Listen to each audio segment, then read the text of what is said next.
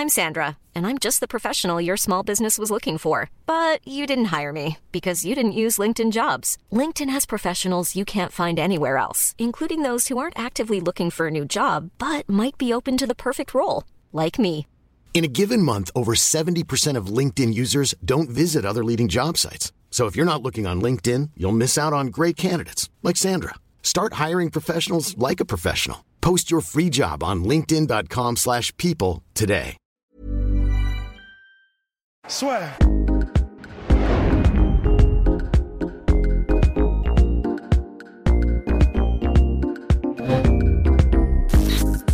Welcome to the podcast. Le podcast la soirée avec Monsieur Polydomso. On va pouvoir revenir sur l'UFC 240 Rust, pour la Rust, hein, et Rust, oui, pardon. Non, moi, moi, il s'en fiche, moi, de toute façon. Mais non, pour, pour l'ultime fois, bien sûr, voir ce qui va se passer pour notre cher Tony Ferguson. Et on va donner l'occasion à notre cher Polydomso, évidemment, de revenir sur ce véritable traumatisme. Mais avant, messieurs, on a reçu une question qui m'a quand même particulièrement fait sourire. Et j'aurais aimé avoir votre Sentiment. réaction, Mm. réponse à cette question. Donc, bien sûr, si vous voulez nous poser des questions, c'est podcast.lassure.com ou DM sur Instagram. Alors, c'est parti. Gedji versus Ferguson, soupçon de combat truqué. Monsieur Guillaume et l'équipe La Sueur, je me permets de vous écrire ce billet pour vous faire part de mes doutes après le combat Ferguson-Gedji. Plane, selon moi, d'évidents soupçons de trucage derrière ce fight. Et je vais tenter d'expliquer pourquoi. Zéro coup de coude de la part de Ferguson en quasiment 24 minutes de combat. Ni aucun takedown, alors que le découpage de gueule ainsi que le JJB sont les armes favorites de l'américano-mexicain depuis plus de 8 ans maintenant. Pire, absolument aucune tentative de coup de coude ou de takedown. Ni son coach principal, ni son coin en général ne lui ont par ailleurs intimé l'ordre de faire du sale, notamment après l'uppercut de la fin de seconde reprise. C'est pourtant aux entraîneurs d'inciter leurs poulains à se défendre avec leurs armes. Étonnamment, les dites armes de prédilection, coude et JJB de Ferguson, celles qui ont fait de lui le véritable croque-mitaine de l'UFC, n'ont jamais été utilisées, pas une seule fois.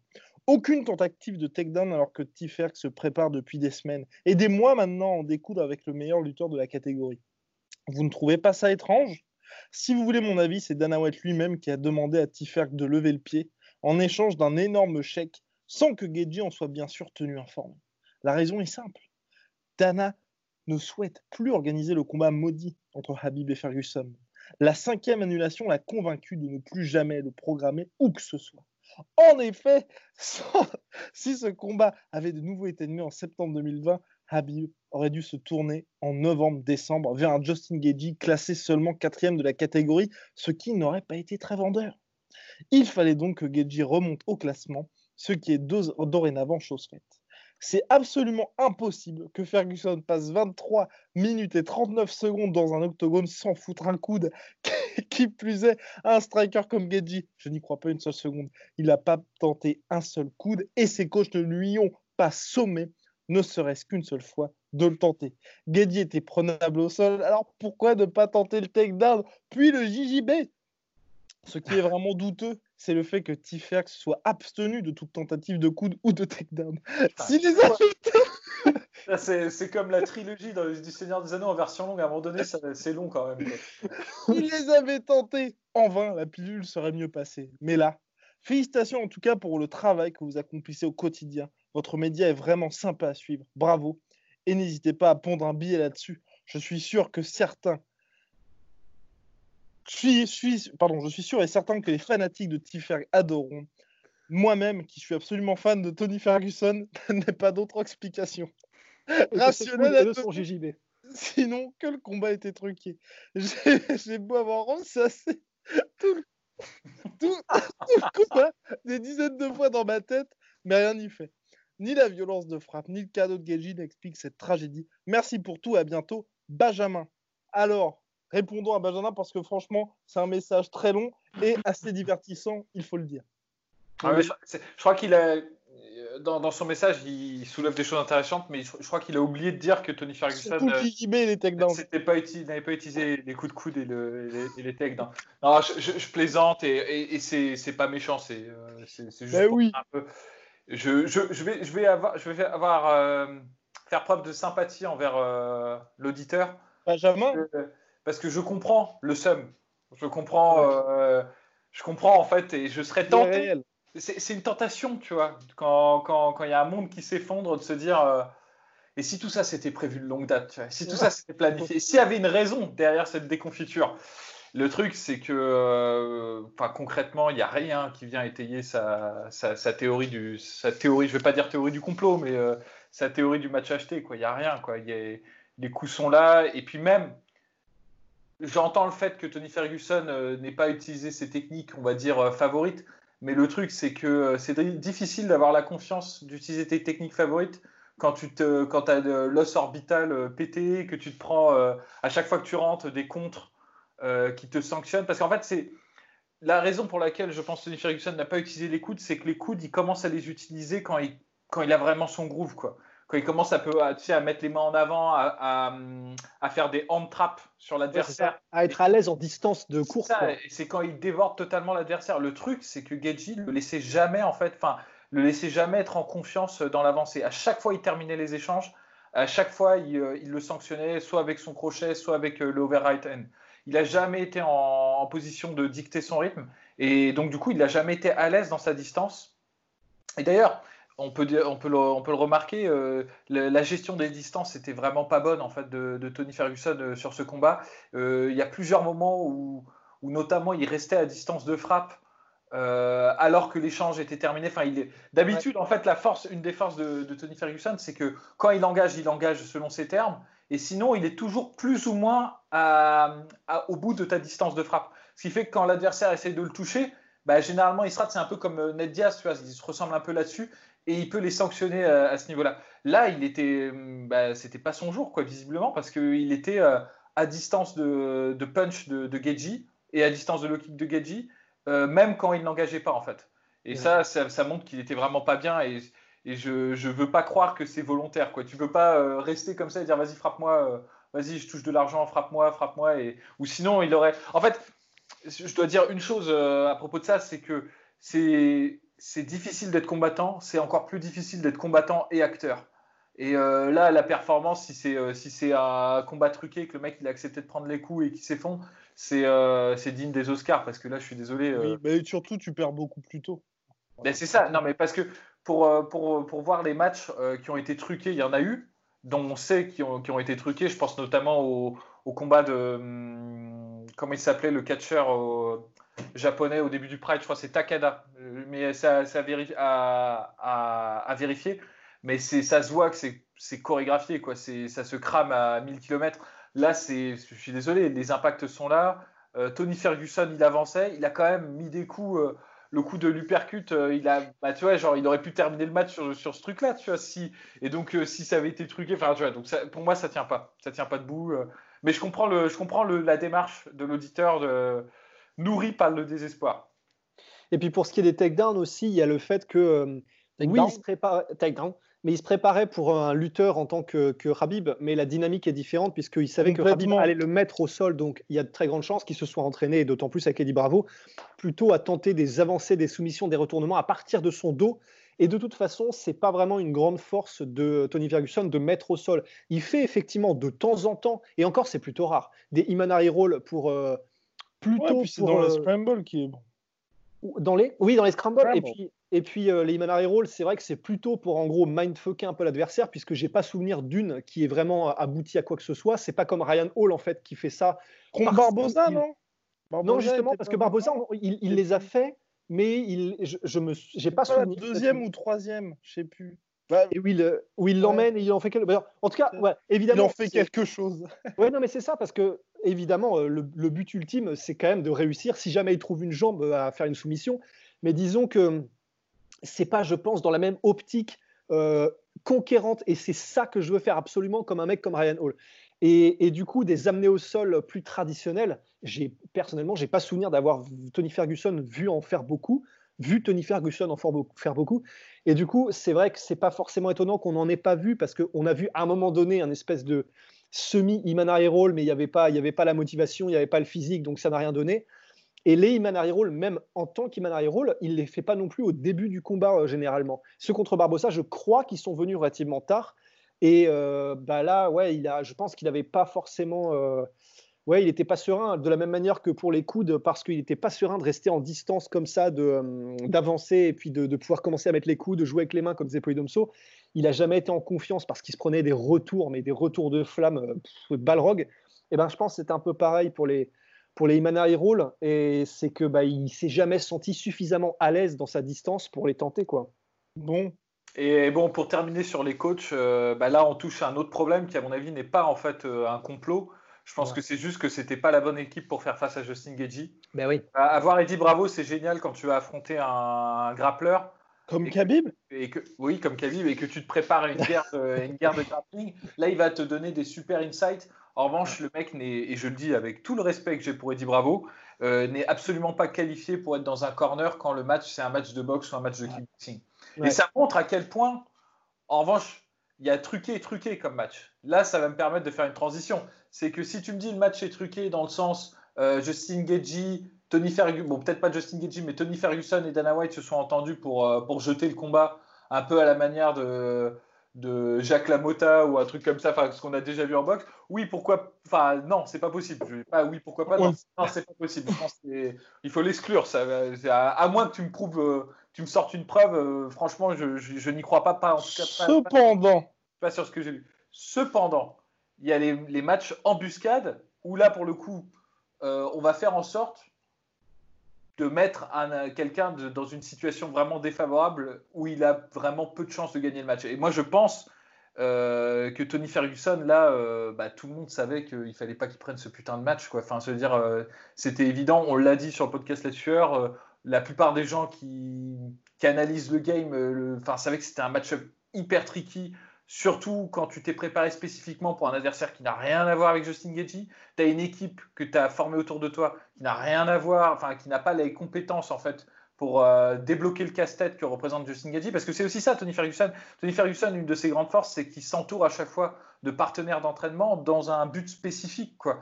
Et euh, là, il s'est entraîné bah, pour faire en gros un marathon de grappling avec euh, Khabib et il se retrouve à faire du, euh, kickboxing pendant 5 x 5 avec euh, Justin Gagey, ce qui n'a rien à voir.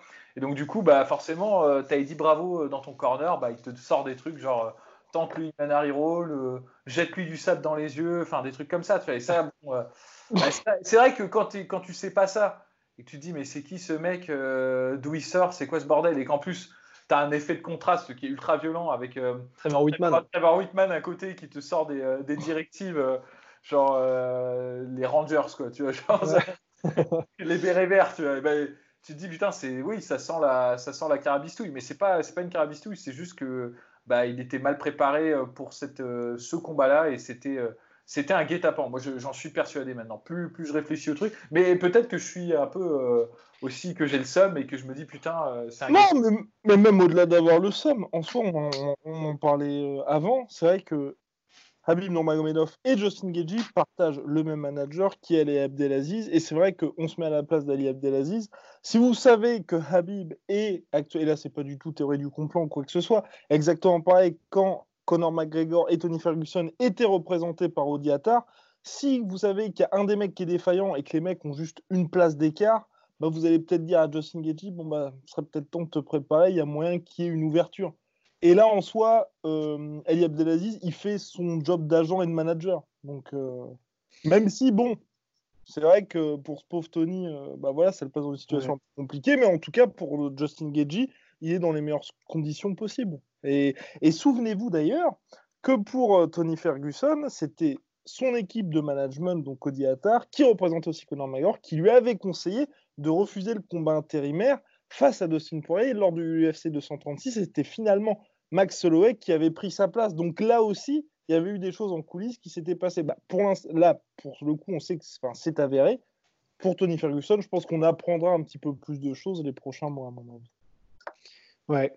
Et simplement, euh, bah, puisqu'on est sur la, sur la, ligne rouge du SUM, c'est vrai que Eddie Bravo, en revanche, ce qui, un des trucs qui me fait le plus mal au cœur, c'est qu'on sait à quel point c'est vraiment un coach de génie en termes de grappling adapté au MMA, parce que c'est ça que dit Bravo, le, rubber guard, il le dit, hein, c'est pour ça qu'il l'a développé, c'est parce que pour lui, il voulait développer la garde sur son dos la plus adaptée à, euh, un sport avec frappe euh, plus grappling. Et dans les podcasts avec Joe Rogan, en gros, quand j'entendais, et que vous l'avez sûrement entendu aussi, euh, Eddie Bravo dire bah écoutez, là, le gros avantage, c'est qu'on est en train de développer des trucs spécifiquement pour Habib. Il n'aura jamais vu ça et ça va être vraiment intéressant. Quand j'entends ça et que je sais que ce combat ne se fera plus jamais, bah oui, évidemment, il, voilà, il avait fait tout ça, donc il reste, il reste, c'est, ils sont, ils sont frères d'armes. Évidemment, après avoir développé tout ça, après avoir fait tout ça, bah oui, il reste dans son corner. Mais euh, bah voilà, quoi, c'est juste, c'est d'une frustration, mais. Moi, j'ai, ouais, moi, j'ai peur qu'il y ait une euh, cassure et quelque part, voilà, c'est, vous avez cliqué pour ça, c'est What's Next pour notre cher Tony Ferguson. Mais c'est vrai que mine de rien, j'ai un peu peur que la relation Eddie Bravo-Tony Ferguson soit un peu écornée par ce combat-là, parce que mine de rien, on va pas se mentir, enfin, c'est ce que je, disais à Rust et avec Polydoms aussi. Vraiment, les, les entre-rounds, c'était quand même, la, la, vidéo que BT Sports a publiée, ESPN MMA, elle est quand même assez violente quand on voit le contraste. Fin du troisième round, Eddie Bravo qui fait un beautiful boxing. Non, enfin, tu peux pas. Enfin, ton, ton, mec là est en train de se faire exploser. Non, c'est ça. Fin du troisième, il dit ça. Et c'est avant le deuxième ou avant le quatrième, il fait Might be time to throw an Imanari. Mec, là, faut quand même. Euh, ouais, mais je pense pas que Tony va lui reprocher ça. Enfin, là, là c'est mon feeling. Pareil, j'ai pas de, de moyen d'appuyer mon, propos, mais euh, je pense que c'est des, des, amis, c'est des, euh, des, frères. Et euh, je pense pas que Tony Ferguson, c'est le genre de mec qui va chercher euh, un coupable, tu vois, qui va dire putain, euh, c'est de ta faute si j'ai foiré le combat. Non, je pense que d'ailleurs, il, a, il va pas donner d'excuses, dire non, non c'est pas, c'est pas le genre, donc je pense qu'il n'en voudra pas à Eddie Bravo. Et par ailleurs, sur, sur une deuxième note, ce que je dirais, c'est que si euh, Randa Rosé ou euh, bah, Randa Rosé n'a pas viré Taverdian euh, après son combat contre Lyon, ça m'étonnerait que, que, que, Tony Ferguson vire Eddie Bravo après son combat contre Justin Gagey. Quoi. Parce que là, et puis d'autant plus que en fait, c'est là où c'est vraiment triste, c'est une, une, tragédie, mais c'est que honnêtement, personnellement, là c'est du domaine du un peu non-verbal, etc. Mais c'était triste parce que j'avais juste l'impression qu'il était complètement dépassé en fait. Mais lui-même, hein, c'est-à-dire que lui-même le savait, je pense, Eddie Bravo. Et quand il parlait, tu sentais qu'il était en mode. Euh, bah, tente une Imanari Roll. Euh, oui, c'était ça, ouais. Tu, tu, sentais que lui-même savait que, voilà, évidemment, il n'est pas censé être là, il le sait lui-même, mais il fait ce qu'il peut. Ça rend le truc tellement triste, de quel que soit l'angle de vue. Quoi. Et, moi, c'est ça, aussi, dans le sens où peut-être. Non, je dis juste, ça me rend ouf parce que. Euh, il y avait tellement des, des, trucs à dire en fait entre chaque round. Euh, à conseiller parce que la, la stratégie finalement de, de, de elle a été euh, utilisée du round 1 au round 5. Il n'y a pas eu d'ajustement en fait entre temps parce que c'était la stratégie gagnante, mais euh, il y avait moyen, tu vois, d'exploiter ce qu'il faisait. Et assez rapidement, je pense sans, vouloir me la péter. Hein. Je veux dire, c'est pas, c'est pas moi, moi Polydomso qui dit ouais, j'avais l'idée pour battre Gedji, mais je pense bah, que t'as quand même tout à part, Georges Saint-Pierre. Les gens ne le savent pas. Mais les gens ne savent pas, les gens ne savent pas. Mais, euh, mais, mais, mais, tu vois, genre, je pense qu'un mec qui avait un peu de bouteille en striking, il aurait pu lui dire, bah, tu vois, par exemple, un truc tout con, mais euh, Justin Gedji, euh, une de ses grandes forces, c'est qu'il avait des mouvements de buste très efficaces et qui, qui remisaient en crochet dans le mouvement, en fait, dans son qu'on appelle euh, Bob and Weave. Il le faisait très bien, tu vois, comme ça. Et ce qui fait qu'en fait, bah, Tony Ferguson qui attaquait en ligne, bah, ses, coups frappent, touchaient pas. Et comme il restait en fait dans la distance, il prenait les crochets en, retour. Mais par exemple, un truc tout con, ça aurait été euh, tu feintes avec le jab. Il avait un très bon jab, il avait réussi et un. kick derrière. Et un kick derrière, tu vois, c'est un truc, mais. Euh, de, de, base, tu vois. Et genre, il n'a pas tenté une seule fois pendant les 5 rounds, quoi. Putain, et c'est vrai que c'est con parce que d'autant plus que s'il y a bien un qui risque rien à mettre des kicks, c'est Tony. Parce que si ça va au sol, ça va au sol. En plus, il, a, il, est plus grand. Il est, il est plus grand, il est plus Et ça, c'est parce qu'il n'y a personne qui lui a dit dans, dans, dans, son corner, quoi. Et ça, c'est ça, ça rend dingue, quoi. C'est. Euh, mm. Mais est-ce que tu, vous pensez qu'une réorganisation est possible pour Tony Ferguson et justement, en fonction du match-up, bien entendu, hein, pour son prochain combat, on y viendra dans quelques instants, il puisse justement se dire là, je vais peut-être prendre un head coach Personnellement, je pense que c'est. Ça, peut être intéressant, mais je pense que c'est bien. S'il y a bien un mec qui n'est pas, euh, entre guillemets, coachable, c'est Tony, quoi. Je pense. Hein. Et puis bon, de toute façon, euh, ils sont pas nombreux à battre euh, Tony Ferguson. Hein. Moi, je pense que c'est juste là, stylistiquement, c'était le, pire match-up euh, pour lui dans, la, catégorie. Donc, à moins de retomber sur un Justin Gagey, euh, enfin un mec qui aurait les mêmes qualités de, que Justin Gagey, Justin Poirier, j'ai rien.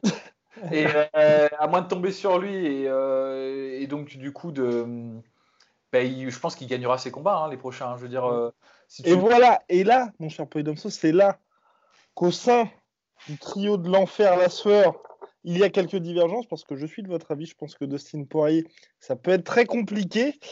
Conor McGregor, le matchmaker officiel de l'UFC, a indiqué justement que le prochain combat pour Tony Ferguson, c'était contre Dustin Poirier, qui est lui numéro 2 de la catégorie. Tout porte à croire que l'UFC, parce que Dustin Poirier doit revenir, que le combat contre Dan Hooker est vraisemblablement annulé, vont lui mettre un high profile guy, donc forcément Tony enfin, selon toute vraisemblance Tony Ferguson. Tony Ferguson, on en parlait aussi avec Polydomso en off. Euh, c'est vrai que s'il s'impose face à Dustin Poirier de manière convaincante, on ne peut pas lui retirer un title shot face à Habib ou le champion qui sera en place. Donc c'est vrai que ce combat-là, finalement, conviendra à tout le monde.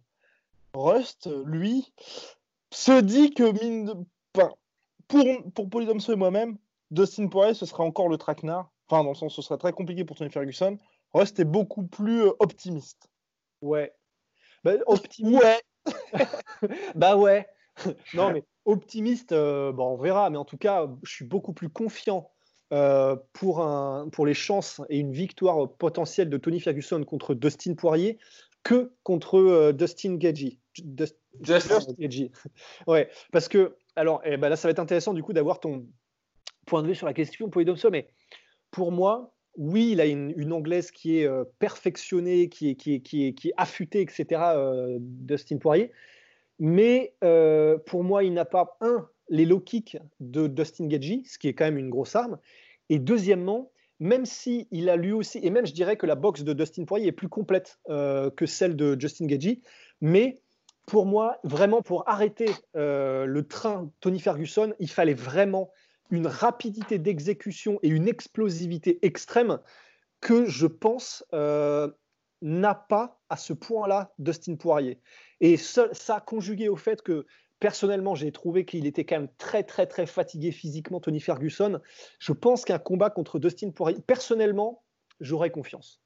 Bah, moi, personnellement, alors je te rejoins sur un point, c'est que je pense que le combat contre Dustin Poirier. Euh, putain, c'est difficile à dire. Hein. Faut dire Poirier. Euh, le, combat contre Justin Gagey, euh, tel qu'il s'est fait là, dans ces circonstances, est certainement plus difficile qu'un combat contre Dustin Poirier où il, où il, aurait le temps de se préparer pour Dustin Poirier, il aurait le temps de faire son camp dans l'optique d'affronter Dustin Poirier. Et je pense que ce serait plus faisable pour lui. Euh, sur, les, sur les low kicks, je te rejoins aussi à 100%, c'est une, une, des grosses armes euh, euh, qu'avait Geji pour justement forcer, contraindre en fait de, de putain, Tony Ferguson. Tony Ferguson à venir vers lui. C'était vraiment le, le bait, hein, et ça on l'avait dit hein, dans, la, dans la preview quand même. Hein, je, je, le rappelle, je le rappelle. Et, et c'est vrai que c'était la, c'était la, la, grosse arme, et c'est vrai que Dustin Poirier n'a pas cette arme-là.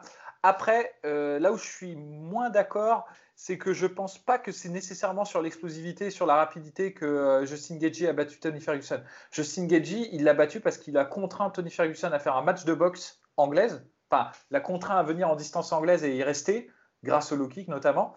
Et la défense de Tony Ferguson, même s'il a un très bon jab et même si son anglaise offensive, elle est pas dégueu, mais la défense en anglaise, quand il attaque, elle est pas bonne du tout. C'est un gros défaut qu'il a. Et le truc, c'est que Justin Gagey a exploité ça avec ses mouvements de tête et tout, et ça aurait pu être exploité par euh, Tony Ferguson, ça ne l'a pas été. Mais je trouve que Dustin Poirier, la récente évolution qu'il a eue euh, sur ses derniers combats, euh, il est encore meilleur dans ce domaine-là. Tu sais, de rester dans les échanges. Et cette espèce de garde. Ah bah, contre il y a une séquence. Contre l'OE, c'est ça. Il prenait presque pas de coups. Holloway a essayé de le déborder en volume, comme pourrait essayer de le déborder en volume Tony Ferguson. Et à chaque fois, il contrait, il trouvait, il trouvait la marque en contre. Donc euh, c'est vrai que la dynamique du match pourrait être différente dans le sens où Dustin Poirier n'aurait peut-être pas nécessairement toutes les armes pour forcer en fait Tony Ferguson à venir le combattre selon ses termes. Mais en revanche, si Tony Ferguson se dit euh, ouais bon je vais essayer de l'avoir à l'usure comme je fais avec euh, 90% de mes adversaires, il s'expose à se prendre des contres et on, on, voit bien aussi un des gros problèmes de Tony Ferguson, c'est que il est tellement dans le c'est quasiment du dolorisme quoi, dans le sadomasochisme en se disant toute façon, je vais le battre, je vais le prendre de vitesse. À un moment donné, il va, il va, il va descendre, il va baisser son rythme, qu'il ne s'ajuste pas en fait. Et si on ne lui dit pas ce qu'il doit faire, je pense qu'il ne s'ajusterait pas. Et c'est pour ça que Dustin Poirier, pour moi, c'est le deuxième match le plus tricky pour lui dans la catégorie.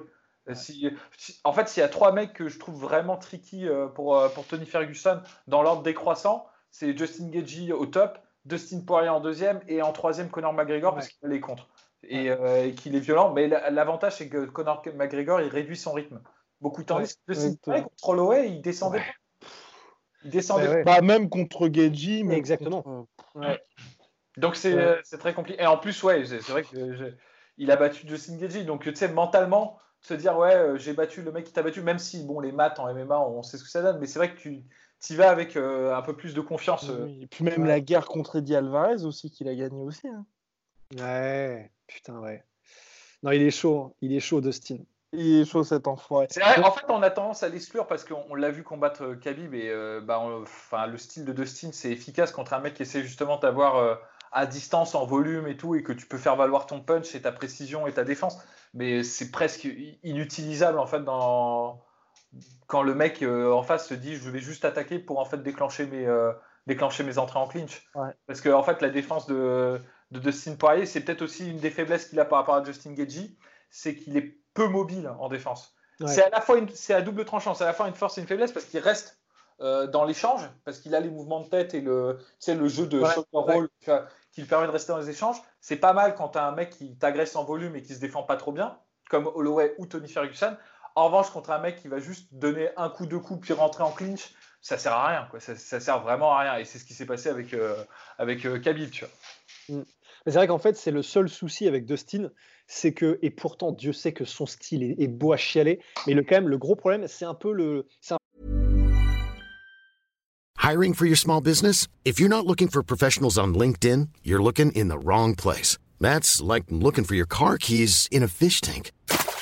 LinkedIn helps you hire professionals you can't find anywhere else, even those who aren't actively searching for a new job but might be open to the perfect role. In a given month, over 70% of LinkedIn users don't even visit other leading job sites. So start looking in the right place. With LinkedIn, you can hire professionals like a professional. Post your free job on linkedin.com slash people today.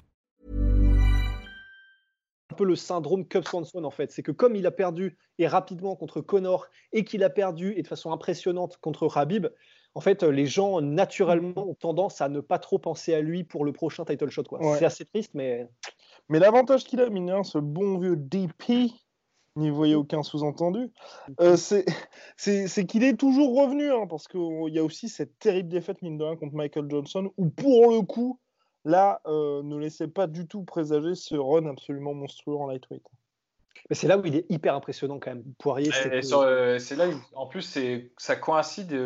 Euh, il a pris la défaite et juste après, il a, changé son, enfin, amélioré son style, mais grandement, parce que précédemment à sa remontée en lightweight et même au combat contre Michael Johnson, c'était c'était plus un brawler qu'un quoi. Là, là, il est devenu beaucoup plus technique sur son anglaise et même sur, euh, tu sais, sur euh, quand il fait du dirty boxing et tout, euh, mhm. c'est beaucoup plus technique. Quoi. Honnêtement, pour moi, Dustin Poirier, c'est un peu le Robbie Lawler des lightweight. Honnêtement, même genre de trajectoire de carrière où il a des débuts un peu, un peu étranges, des catégories un peu partout. Et au bout d'un moment, pour Robbie Lawler, il trouve son focus, sa caté en welterweight, il éclate tout le monde. Et bah Dustin, il est un peu, j'ai l'impression, sur cette espèce de lancer aussi, un peu à la Robbie Lawler. Et, là, je pense. pardon. Non, mais c'est vrai que quand tu réfléchis rétrospectivement, euh, le, run euh, Alvarez, euh, Justin Gagey, Holloway, c'est quand même un run de, fou furieux. Quoi. Enfin, c'est, Putain, mais ouais. Bah, Et pour, et pour moi, je pense que Minora, cette défaite contre Habib va, lui, va beaucoup lui servir parce que voilà, il, il a quand même fait chanceler l'ogre du Daghestan. Et hum, il, peut il, avait beaucoup de regrets sur ce qu'il aurait dû faire après. Là, je pense que le fait aussi de voir euh, que Justin Gilly s'est imposé avec Tony Ferguson en, en vraiment en, en, appliquant une stratégie et en n'ayant pas, en laissant pas de place justement où j'aurais pu faire ça, j'aurais dû essayer machin machin. Il y a même euh, Trevor Whitman qui lui dit bon bah calme-toi sur les bons quand même parce que bah faut tenir. Je pense que s'il y a ce combat contre Tony Ferguson, il se servira des échecs précédents et notamment celui sur Habib pour que à la fin, bah, s'il perd, il Enfin, tu t'es pas de ah, j'aurais pu essayer de faire ça, j'aurais machin et tout. Donc, je pense que là, le Dustin Poirier que l'on va voir prochainement sera le, bah, le meilleur Dustin Poirier, tout simplement. Contre Tony Ferguson, je trouve que c'est. C'est peut-être un peu trop court-termiste pour les deux, parce que celui qui perd, à mon avis, ce sera pas la fin, mais ce sera compliqué de revenir après. Moi, personnellement, s'il fixe ce match-là, Tony Ferguson, Dustin Poirier, euh, Enfin, je, je, pète un câble. Hein. Genre, en gros, euh, parce je que ça, pète un câble ça, parce que ça peut pas échapper. Euh, ça peut pas échapper. Ils ont des matchmakers à hein, l'UFC hein, qui font le travail d'analyse et tout. Et c'est évident que ça, c'est un que c'est un match, un match-up qui est. Enfin, il a rien à gagner en, faisant, en prenant ce combat-là, Tony Ferguson, et c'est un match-up qui est vraiment tricky pour Un title shot. Ah ouais, quand même. Il n'aura pas de title shot s'il bat Dustin Poirier. Ça, ça, je peux vous assurer qu'il n'aura pas. Ah non. Justement, c'est ça le malheur, c'est que Dustin Poirier, on l'a effacé. Il Dustin Poirier n'a eu le title shot contre Khabib que parce qu'il a battu Holloway en court terme et qu'il a qu'il est passé sous, tu sais, qu'il a, il a accepté de prendre un match-up difficile et tout. C'est pas parce que c'était Dustin Poirier, oh mon Dieu, il a battu Justin Gaethje, Alvarez, il est en pleine bourse. C'est juste, il s'est trouvé que dans ces circonstances-là, on pouvait faire la nique à Tony Ferguson qui avait refusé de prendre ce combat-là et, tout, tu vois. Mais euh, là, je pense que si Dustin, enfin, si on fait ce match-là, si on fait ce match-là, j'ai dérapé. Le Nord, c'est les corons. si on fait ce match-là, et eh ben, à mon sens, c'est qu'ils veulent enterrer Tony Ferguson. Hein. Ah, franchement, moi, je, je vous le dis, hein, c'est. Euh, oh lolo, ouais, ouais. ouais mais Après, cela dit, il y a quoi d'autre comme option? Exactement. Chips. Compliqué. Option. Euh, McGregor, pourquoi pas McGregor, lui, il se voit. J'aimerais bien voir ce match-là mais ça lui donne pas le title shot non plus. Exactement. Mais moi, de toute façon, je pense que c'est niqué hein, pour le title shot pour Tony Ferguson. Hein. C'est-à-dire, le, la seule, le seul moyen où il aurait un title shot, c'est si Khabib perd et que c'est pas Connor le champion. Donc, par exemple, si Justin Gaethje arrive à battre euh, Khabib, ce dont je doute hein, personnellement, euh, et que du coup, euh, il y a un micmac, tu vois, et que, enfin, tu vois, circonstance, euh, si, si, tout se passe bien, en gros, si Khabib reste champion et tout, euh, il n'aura jamais de title shot Tony Ferguson, jamais. Mais, mais c'est horrible parce que le, le, truc le plus triste. Ou en short notice. Ouais, voilà. Ouais, voilà il accepte euh, dans des conditions horribles, quoi. Mais le truc, je pense, qui serait presque, honnêtement, le, le plus triste, je pense, ce serait que euh, Habib perde et qu'on ait le combat, tu sais, euh, deux ans après, en trois rounds, Tony Ferguson versus Khabib sans aucun enjeu. Honnêtement, sur les prélims. Sur les Oh la vache. Honnêtement, ce serait peut-être une histoire, euh, une, des histoires les plus tristes du monde des sports de combat. Je, serais quand même content qu'on l'ait quand même, hein, ce, foutu match. Ouais, mais ça, ça, servirait plus à grand chose. Est-ce que ça voudrait dire que Habib a perdu, donc c'est plus pareil? Hmm. Non, mais je pense qu'il le mettrait quand même en main event en Russie ou un truc comme ça. Mais tout, tout, ça pour dire que notre cher euh, Tony Ferguson, ouais, il pourrait pas le mettre contre quelqu'un d'un peu plus abordable que les fameux top contenders, parce que visiblement pour McGregor, ça a l'air d'être exclu pour Conor McGregor. Tony Ferguson avait un peu d'animosité avant le combat, mais. comment s'appelle-t-il euh, le Neo Z euh, Merde. Danouker. Danouker Il est en pleine bourre aussi. Ouais. Là aussi, en fait, je, trouve que ce serait. Là, pour le coup, je sais pas ce que. En fait, c'est pour ça que c'est très compliqué. J'aimerais pas du tout être à la place de Tony Ferguson. C'est pour moi, il est tellement. Enfin, sa série 12 victoires consécutives en lightweight, plus longue série de victoires dans la catégorie de l'histoire de l'organisation. Car Habib, c'était deux combats en catchweight, ne l'oubliez pas. Bah, tu peux pas lui filer un Dan un Oliveira ou un Paul Felder. Il est tellement grand, enfin grand, hein, voilà, on se comprend, que lui passer des mecs comme ça, c'est presque acquiescer le fait que ça y est, le gars, bah, le déclin est presque là. Et comme le dit Poidomso, le problème, c'est que s'il bat des Danouker ou des Oliveira ou des Paul Felder, bah, on s'attend à ce qu'il les batte.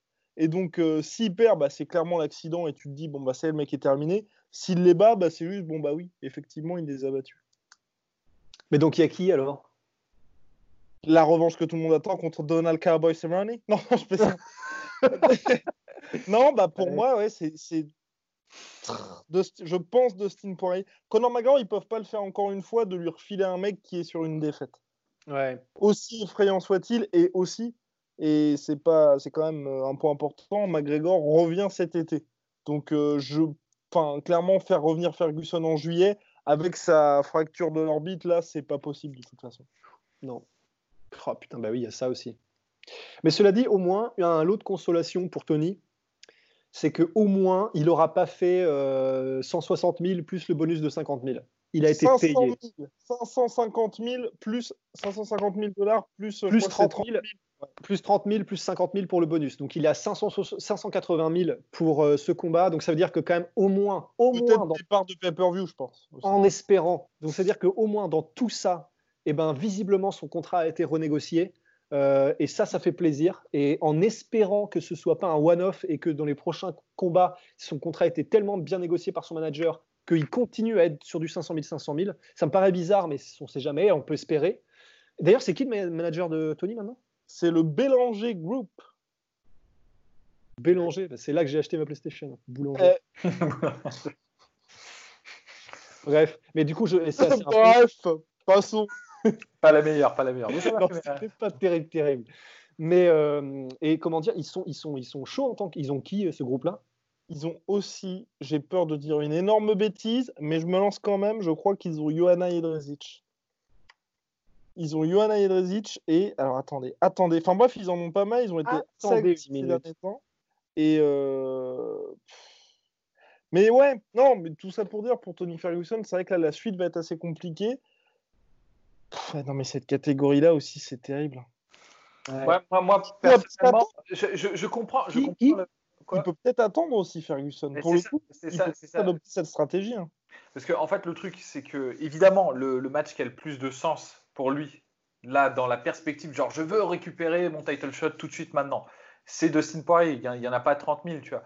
Mais le truc, c'est que je pense que bah, ça ne lui donnera rien et euh, c'est pas un match facile pour lui. Maintenant, en fait, j'essaye de réfléchir en me disant le mec a 36 ans, il vient de prendre une guerre mais énorme, et il a, il a, il a quoi Il a combien de combats dans, encore en lui, honnêtement, à, son top niveau?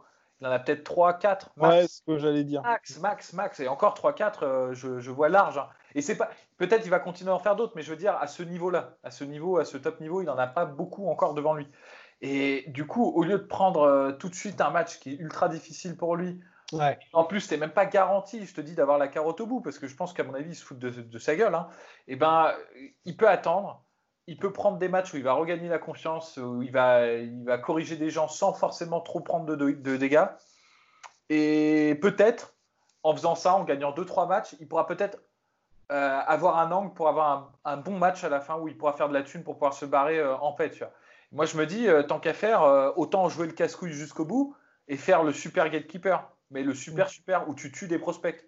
Et moi, franchement, si j'étais Tony Ferguson et dans la team euh, de négociation de Tony Ferguson, il y a un match, un match auquel je, eh oui. que je eh absolument comme une revanche et comme une dernière crotte donnée euh, à, Dana White et aussi à Khabib, parce que Khabib, le match n'est pas fait, c'est contre, contre Islam. Tu attends Islam et tu bats Islam, et en plus tu dis bah, j'ai battu Islam, c'est quelqu'un de eh C'est quelqu'un qui a le même style que toi, on dit en plus que de ça. Et du coup, là, là, ça relance un intérêt. Même si Islam n'est pas aussi bien euh, coté que de ouais, Effectivement. Et là, ça a un sens. Dans la perspective de Tony Ferguson. Ah, c'est bien vu. Hein. Tu es, es, en train de noter pour envoyer ça à Sean Shelby euh, Exactement. Et là, les gars, et là, les gars, la post-fight interview légendaire. Ouais. Oh la vache, j'entends déjà sa voix là. Ouais. Il soumet Islam sous les yeux de Habib. Et puis ensuite, fallait, viens, viens, machin. Non, justement, là, les gars, non. Ce qu'il faut qu'il fasse, c'est. Du coup, il, fait son le combat. le scalp avec ses coudes. il gagne. Il gagne parce que euh, Islam le met au sol. Et c'est genre un truc flawless, tu vois, un perfect. Rubber guard, hop, euh, fin de triangle. Et puis finalement, il part en Kimura. Puis finalement, il part en je sais pas trop quoi, Gogo Plata. Hop, il se relève. Et comme si de rien n'était, pas d'énervement, rien. Il dit juste Habib, We have unfinished business. Et là, il jette son truc, il met ses, il met ses données, il met sa, sa, ses lunettes de soleil. Non, parce que tu as dit ça juste avant, ça va. Et en gros, il repart. Et là, à mon avis, on a quelque chose. Et, et, je dis ça, je dis ça, c'est euh, pour, pour qu'on soit bien clair, c'est que j'ai, euh, c'est quand on se place dans la perspective de Tony.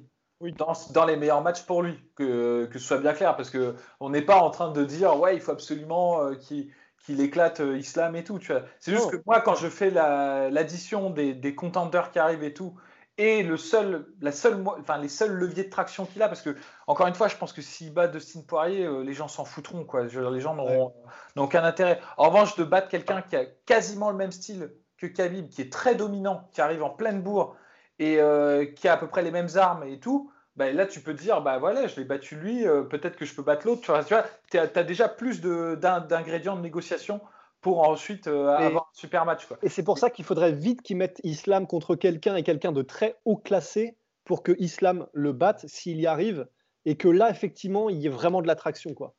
Si là, Islam, il bat Dan Hooker ou il bat euh, quelqu'un comme ça, là, c'est en mode ouf. Ah ouais, donc ok, on a Rabib numéro 2 qui arrive et, euh, et donc il faudrait que le croque-mitaine arrive. Et c'est pour ça qu'il doit attendre Tony Ferguson. Ouais, absolument. pour se reposer, pour, euh, pour mûrir. Là, le ce qui est cool, c'est qu'il est pour le coup mis au repos forcé. Et là, ça fait plaisir. Enfin, ça fait plaisir. Pour la gestion de sa carrière, c'est bien.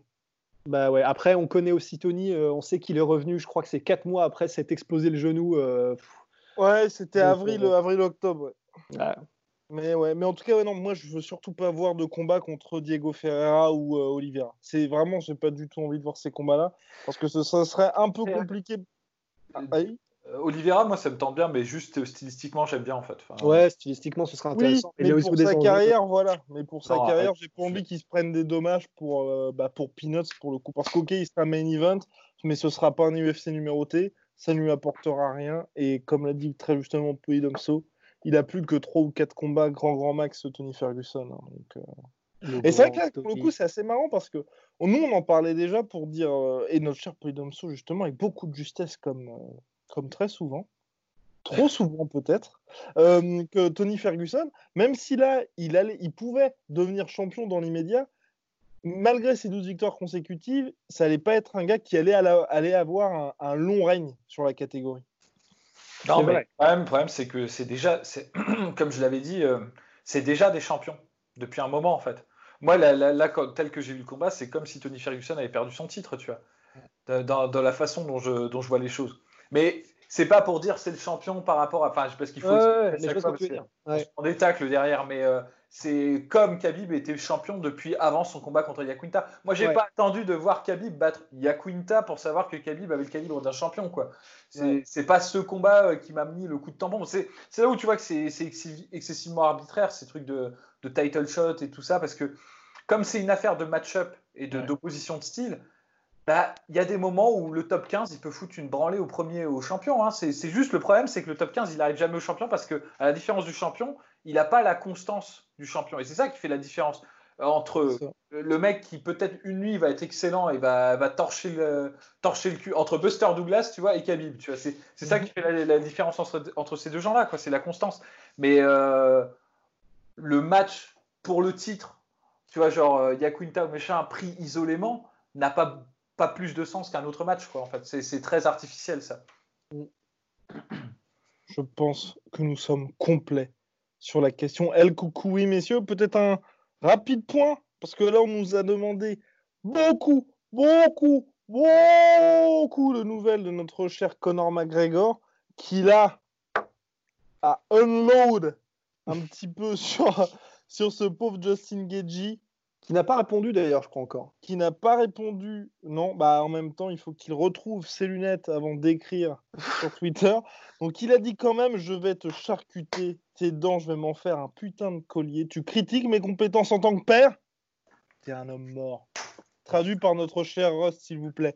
Alors bon, tu crois que c'est là- son rôle de père Ah, peut-être, hein, je sais pas. alors là, Conor McGregor est un petit peu énervé. Il veut revenir en juillet, selon toute vraisemblance. Donc c'est pour l'International Fight Week parce que l'UFC ne le fera revenir que pour un UFC numéro Moi, je pense que Connor, il fait ça pour être sur la même carte que Cyril.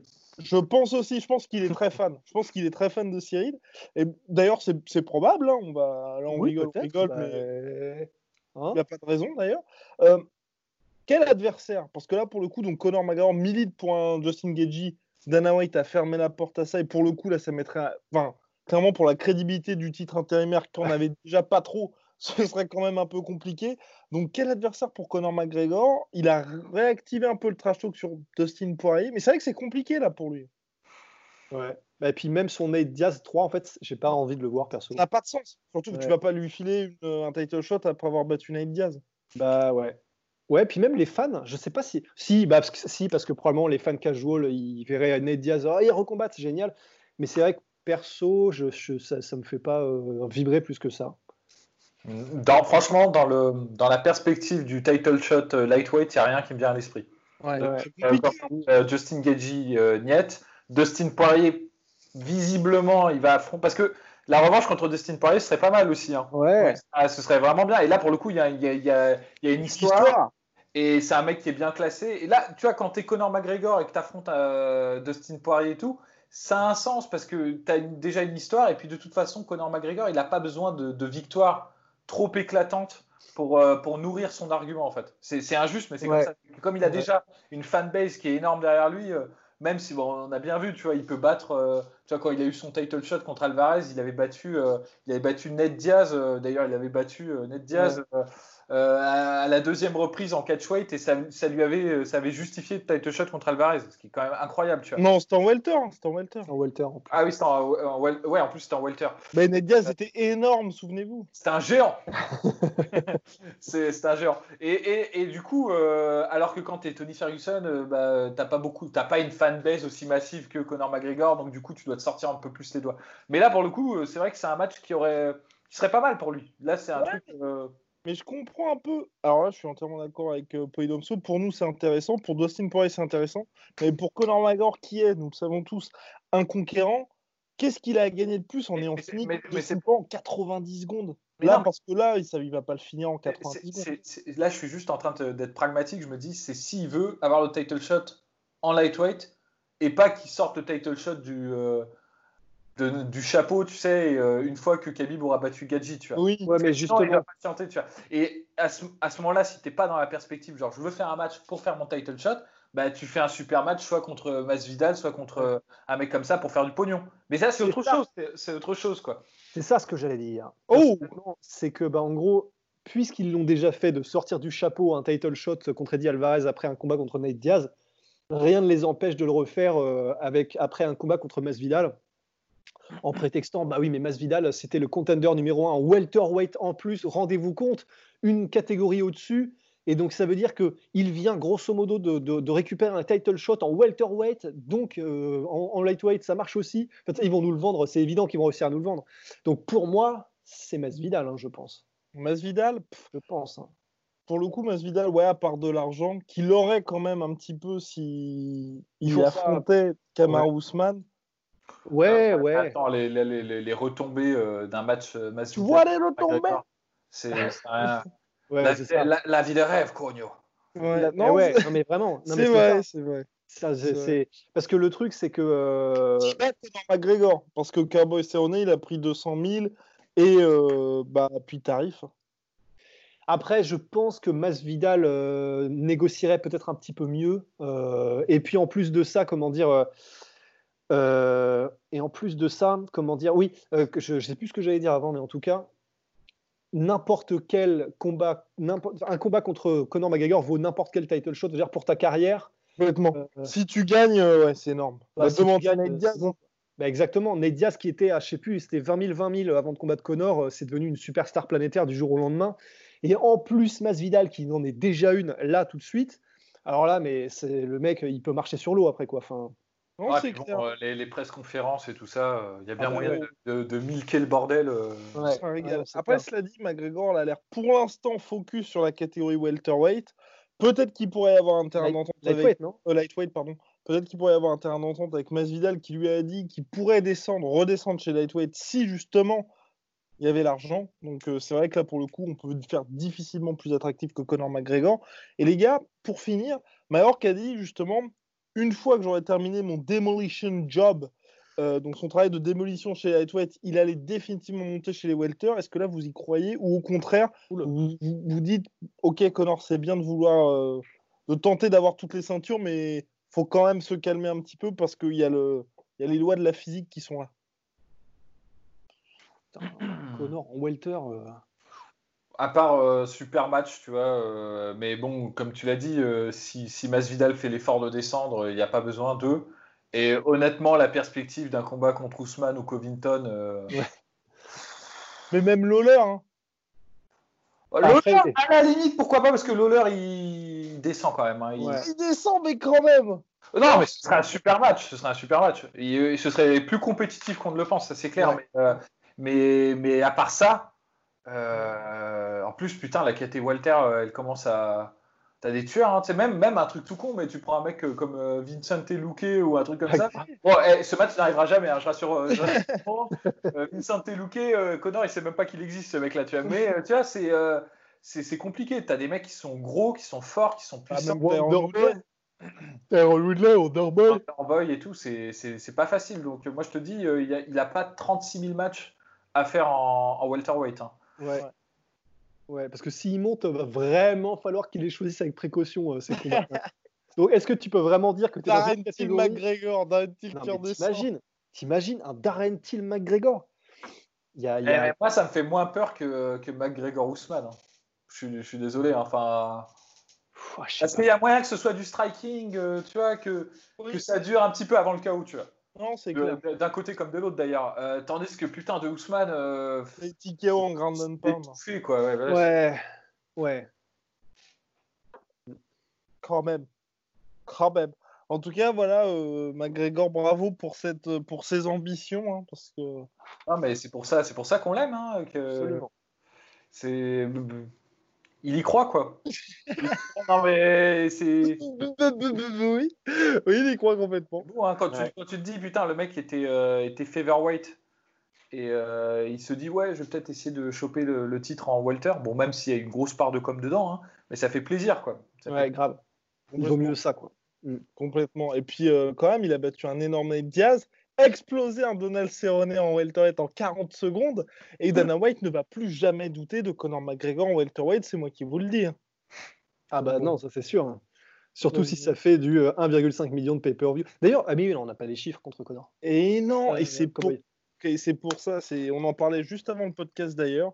Euh, si quelqu'un est un expert sur la question, ce serait un plaisir d'en discuter avec lui pour un podcast spécial finance UFC WMIMG, podcast.com si vous êtes intéressé ou si vous connaissez quelqu'un qui connaît quelqu'un qui lui-même connaît quelqu'un qui pourrait participer au podcast, parce que c'est vrai que l'UFC et tout ce qui se passe justement derrière les combats, c'est assez passionnant, parce que aussi bien pour les salaires des combattants, je crois que c'est c'est Rust, on en avait parlé même avec Polydomso. Les... Il y avait eu juste eu deux trois articles justement qui sont sortis des sommes officiellement perçues par les combattants et le plus haut salaire, ça avait été Brock Lesnar, je crois, à l'UFC 200 où c'était 8 millions 16, un truc comme ça quand on prenait en compte tous les bonus. Ouais, en prenant en compte tous les bonus, euh, il me semble aussi, ouais. ouais. Mais d'ailleurs, comment ça se fait qu'on ait eu les salaires là de l'UFC 249 Parce que c'est un jour. euh, Non, parce que ah, alors les salaires de l'UFC 249, c'est la Florida Boxing Commission qui oblige comme exactement qui oblige en fait à recevoir ça, mais ce sont les salaires fixes. Donc tous les bonus dont on n'entend pas parler, comme c'était quoi?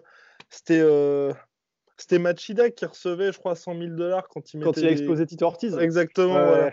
Donc enfin, ça fait partie des bonus qu'on ne voit pas. Et le, sur- le fa- certainement, Gedji a reçu un bonus de 5 millions pour avoir battu. le- fameux bonus mallette. C'est la- la- Ouais, ouais, le fameux, ouais, le bonus à la Pride avec des mallettes remplies de, de billets de Monopoly. là. Ouais. Bon. Bref, big shout out to my sweet protein. Moins 38% minimum.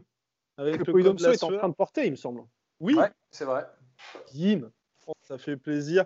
Qui accompagne toutes ces séances de sport. Et Dieu sait si elles sont intensives. À la prochaine. Swear.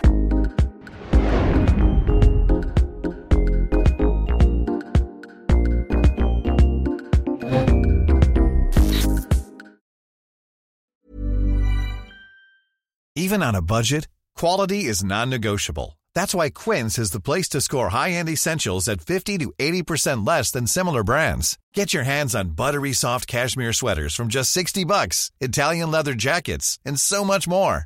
And the best part about Quince, they exclusively partner with factories committed to safe, ethical, and responsible manufacturing. Elevate your style without the elevated price tag with Quince. Go to quince.com slash upgrade for free shipping and 365-day returns. Et voilà, c'est la fin de votre épisode du podcast La Sœur. Si ça vous a plu, n'hésitez pas à nous mettre les 5 étoiles sur Apple Podcast ou sur Spotify. Vous pouvez aussi nous laisser un petit commentaire, ça nous aidera beaucoup. Et si vous voulez aller plus loin avec nous, vous tapez La Sueur sur toutes les plateformes ou sur les réseaux sociaux, vous nous trouverez. Et là, vous nous écoutez très certainement en audio. On est aussi en vidéo sur YouTube, mais également sur Snapchat. Là encore, vous tapez La et on sera là. Merci de votre fidélité et à très vite pour de nouvelles aventures.